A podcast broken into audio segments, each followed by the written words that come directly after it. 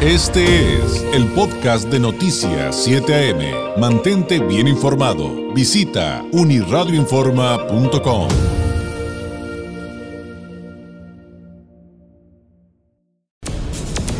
Este es el comentario nacional del periodista Carlos Álvarez.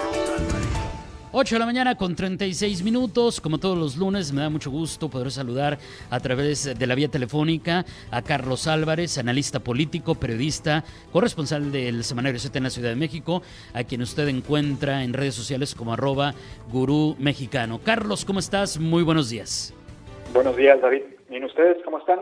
Muy bien, pues eh, un tema obligado sin duda y que nos ha ocupado eh, de manera cada vez más intensa eh, en los espacios informativos, pues es obviamente, Carlos, el proceso electoral de los Estados Unidos, que mañana pues concluirá en cuanto a votos se refiere, eh, pero eh, pues también muchos nos preguntamos, Carlos, ¿qué, escenarios se pueden analizar respecto a esto de las elecciones en Estados Unidos, pero, pero para nosotros y para nuestros gobiernos, ¿no?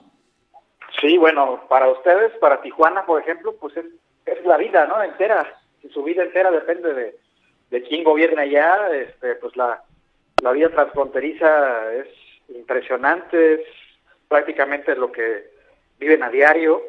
Y mira, yo no estoy de acuerdo, por ejemplo, lo que dijo, lo que escribió Lorenzo Meyer, un gran historiador y muy prestigiado, el viernes en su columna del Universal, donde dice que la elección presidencial de Estados Unidos volverá a poner de relieve lo importante que puede ser para nosotros el juego interno de ese país y ojo con esto, dice, y lo poco o nada que podemos hacer al respecto. Somos espectadores de algo que nos concierne y mucho. Y te voy a decir por qué no estoy de acuerdo que somos unos simples espectadores. Porque en Estados Unidos, nada más y nada menos, hay 38.5 millones de mexicanos, de mexicanos. Y de esos, han, de esas personas han nacido 36 millones de mexicoamericanos que representan el 10.8% de la población estadounidense. Eh, entonces, hay estados que le llaman bisagra, claves en esta elección, donde se, va a decidir prácticamente pues, la elección. California, por ejemplo, tiene 11.423 mil mexicanos. Texas tiene 7 millones 951 mil mexicanos. Arizona tiene 1.657.000 según censos del 2020. Florida tiene 629.000 mexicanos. Entonces, eh, Nevada, 540.000 mexicanos. Entonces, no somos simples testimoniales.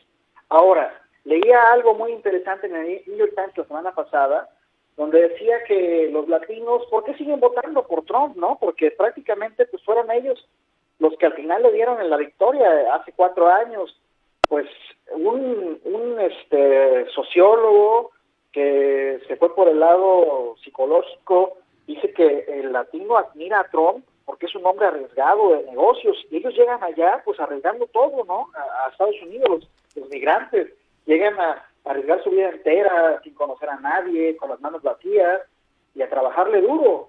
Y ellos piensan y ven en ese modelo de hombre a un hombre ganador. Eso es lo que dice este sociólogo. Bueno, básicamente lo que yo te quiero decir es que independientemente de todo ello, si gana Biden o gana Trump en la elección de mañana, es igual para México. Incluso para México es mejor en ciertas cosas Trump. Por ejemplo, Obama, recordemos que es el principal, este, la principal figura política que apoya a Biden, el demócrata, cuyo, que fue su vicepresidente, eh, pues deportó más migrantes mexicanos que el propio Trump durante cuatro años. Eh, siempre, eh, aunque Trump haya insultado a los mexicanos, eso ya quedó como un testimonio, David.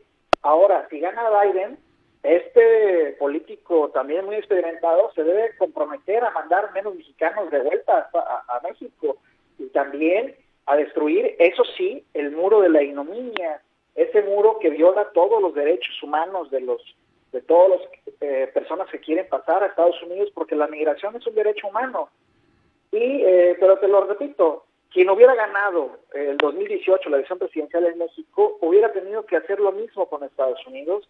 Es la misma situación porque en una relación bilateral pues no hay, eh, y más con Estados Unidos, no hay partidos políticos, no hay ideologías, hay intereses y mucho dinero de por medio, mucho, mucho, mucho, David. Entonces, eh, básicamente es lo que yo te quería comentar este lunes. Claro, y, creo que eh, todo es importante, pero lo que yo rescataría como más valioso de lo que nos acabas de narrar, Carlos, es que esta relación binacional, que, a lo mejor sí nos queda un poquito más clara a nosotros acá, porque convivimos con ellos y ellos conviven con nosotros todos los días, y nuestra economía depende de ellos, pero la de ellos también depende de nosotros, y si no, pregúntales a las cámaras de comercio del sur de California, eh, la cantidad de negocios que se cuentan por miles que quebraron porque nosotros no estamos consumiendo por la frontera que está parcialmente cerrada. Coincido totalmente y, rescato esto de que la relación binacional, eh, nuestra vida transfronteriza es mucho más grande que cualquier administración. Y finalmente, con muchos otros temas, desde la ciudadanía, eso, eso continuaría. Siempre ha habido altibajos, creo yo, Carlos. Eh, con a lo mejor una nueva ley, con a lo mejor una reforma, con alguien que llega al poder. Por supuesto que ha habido crisis. Hay que recordar al gobernador Pete Wilson y, todo lo que generó y lo que nos generó en la frontera. Pero al final salimos adelante y la vida transfronteriza. Pues por lo menos creo que nuestro ciclo de vida, Carlos, no se va a acabar. Es mucho más grande que cualquier administración o cualquier gobierno, ¿no? Sí, es un ente, eh, la frontera es un ente vivo, o sea, no nada más pasan humanos, pasan eh, animales, pasa eh, recursos eh, pues del agua, ¿no? Ya se acuerdas el problema reciente que hubo entre Estados Unidos y México y los, los agricultores de Chihuahua que se manifestaron, se manifestaron por esta por este tratado de 1944. Bueno, todo pasa por, por la frontera, porque recuerdas, pues, pues, usted, tú bien lo sabes, pues era parte incluso del territorio mexicano antes de, de que lo regalara Santana prácticamente. Y eh, bueno, mira, lo único que cambia, que realmente cambia de trasfondo, es lo que hoy sí bien escribió Jesús Silva Herzog Márquez, es que es el, reality show, es un espectáculo, es este, lo que hace Trump. Y obviamente tiene sus modos de corrupción, pero la corrupción no es nada más de los gobiernos este, republicanos, también ha habido corrupción de los gobiernos este, demócratas de Estados Unidos nada más voy a leer un parrafito de lo que escribió eh, el, admirado Jesús Jesús Márquez. Dice, la presidencia de Trump es un espectáculo sofocante. El trumpismo no es una derivación política del mundo de los negocios, sino del mundo de los espectáculos. Un reality show desde el que se ejerce el máximo poder en el mundo, la política convertida en morboso entretenimiento.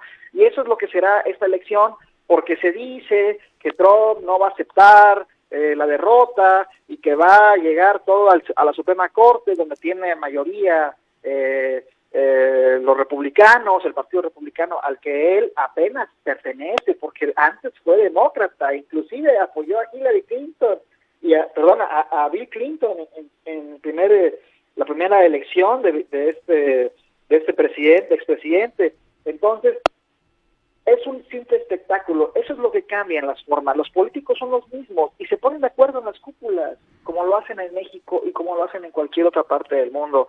No se van a dividir porque desde la guerra civil, desde hace varios siglos ya, los estadounidenses están unidos, a pesar de que tengan diferencias raciales y que tengan diferencias eh, socioeconómicas, por así decirlo, los estadounidenses tienen intereses y es que es el mercado el mercado, me refiero de negocios, bursátil, eh, industrial, más grande del mundo. De hecho, en todos, los, en todos los ámbitos, sin duda. El más poderoso y el, idioma que domina en el mundo es el inglés, y no es, por los, no es por los británicos, es por Estados Unidos. Entonces, Estados Unidos va a seguir siendo Estados Unidos, a pesar de Trump y a pesar de cualquier otra persona que venga. Biden tampoco va a ser la panacea a los problemas de Estados Unidos, lo ven más moderado incluso, pero digamos que, que, en la realidad Biden incluso es más conservador que Trump. Entonces, bueno, va a seguir la vida, la vida política de Estados Unidos, va a aceptar Trump esta, esta derrota si es que la llega a tener, porque todo, nada está escrito, ¿eh, David? Eh, claro, cosa puede de acuerdo. Porque el voto popular gana, pero en los consejos electorales puede pasar cualquier cosa, tú lo sabes, así como le pasó a, a Hillary. Entonces, esperemos mañana ver cómo se desarrollan las cosas. Esperemos que le vaya bien a Tijuana en su relación con Estados Unidos. y que nos vaya bien a los mexicanos porque a pesar de lo que dice eh, el admirado eh, historiador Lorenzo Meyer, yo sí creo que los mexicanos pueden hacer la diferencia de ver quién gana. Pero ojo, los mexicanos allá, muchos admiran a Trump, ¿eh? no admiran a Biden. Hay, hay un grupo importante de latinos por Trump, así se llaman, que a lo mejor muchos criticamos, pero al final pues tienen su derecho a decidir, ¿no? Y a ver por lo que ellos consideran que es bueno en un momento determinado, este, con todo lo que hay alrededor, este, finalmente, pues así es la política y así es la, democracia. Y mañana eh, creo que viene un día eh, histórico, un día complicado. Eh, y como bien dices, eh, ya con las amenazas de que van a interponer recursos, este, porque ya están acusando fraude antes de que nada suceda, ¿no? Eh, Carlos, como siempre, te agradezco enormemente. Nos escuchamos la próxima semana o antes si sucede algo muy importante. Mientras tanto, muy buenos días. Gracias, buen día. Gracias. Es Carlos Álvarez, analista político, periodista y corresponsal del Seminario Z en la Ciudad de México con su participación semanal. Usted lo encuentra en redes sociales como arroba gurú mexicano. Este fue el podcast de Noticias 7am. Mantente bien informado. Visita unirradioinforma.com.